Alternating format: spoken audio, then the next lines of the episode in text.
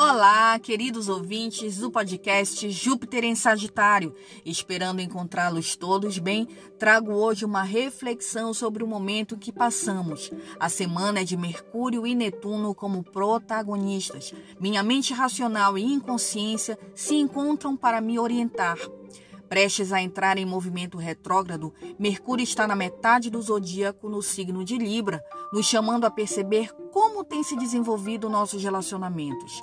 O que estamos esperando que os outros nos respondam? Para onde ir? O que ser ou fazer? Onde estamos terceirizando nossa responsabilidade sobre nossa vida em detrimento da nossa própria infantilidade e medo de ter que pagar o preço da maturidade? Até que ponto os outros podem nos dar respostas sobre o fazer, ou até quando procuramos a melhor resposta para a pergunta mais difícil de nossa vida? Esse Mercúrio será marcado pelo isolamento, pelos rompimentos nos relacionamentos e por discussões infundamentadas.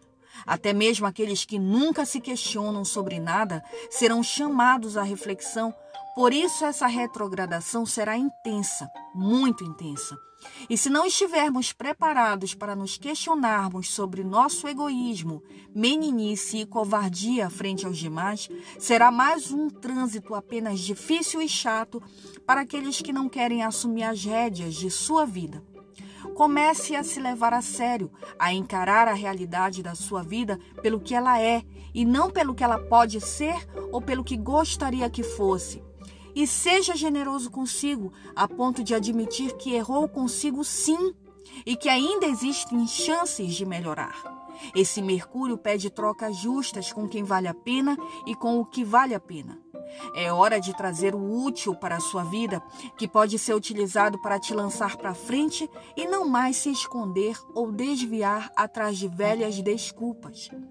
Netuno está em peixes, o último dos zodíacos, e isso é muito significativo, pois em peixes eu já tenho consciência, já cresci ao máximo do que podia, possuo certezas baseadas na minha longa experiência e já sei de tudo que sou capaz e não preciso mais ficar me testando para provar nada para ninguém. Netuno retrógrado por aqui está nos pedindo para entrarmos em contato com essa parte sábia de cada um de nós, de nos conectarmos ao lado mais puro que possuímos, porque é daqui que as respostas vêm. Sabe suas certezas, intuições e insights que vêm do nada? Escute-os. Leve para dentro as perguntas que externaliza e aproveite essa primavera que traz a libertação do longo período de restrição para permitir que algo em você floresça. A vida é simbólica e precisamos de símbolos que nos motivem a sermos melhores, crescermos e expandirmos. É necessário para cada humano que está vivo hoje encontrar algo que o verticalize nessa vida extremamente horizontalizada. Netuno não fará sentido no seu mapa, nem em trânsitos, porque ele não fica por aí te sacaneando porque é do mal. Ele te pede para ter algo mais bonito na sua vida que pagar contas, usar dos outros para ser feliz ou egoisticamente buscar satisfação nos prazeres da vida fútil. Com a mente consciente unida à mente inconsciente nesta semana, temos o poder para despertar para o que realmente vale a pena nessa vida.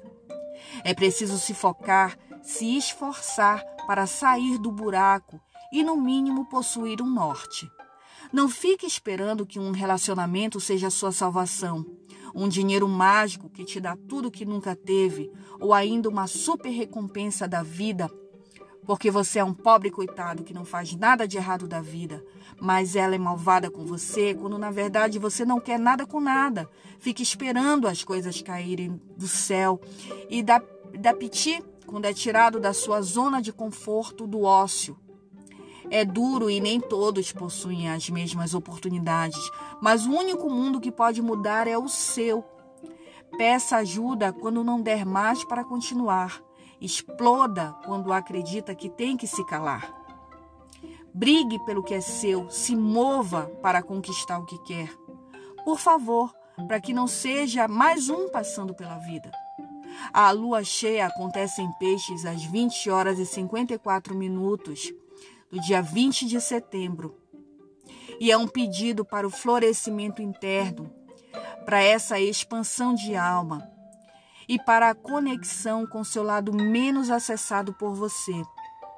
No horário da lua cheia, faça uma oração, uma meditação. Olhe para a lua, que seja, mas saia da Matrix e dos seus problemas. Independente de qualquer previsão, nunca se esqueçam de afirmarem a si mesmos: Eu sou o eu sou, pois a centelha divina habita em cada um de nós. Desejo alegria e amor no caminho de cada um que me ouve. Tchus.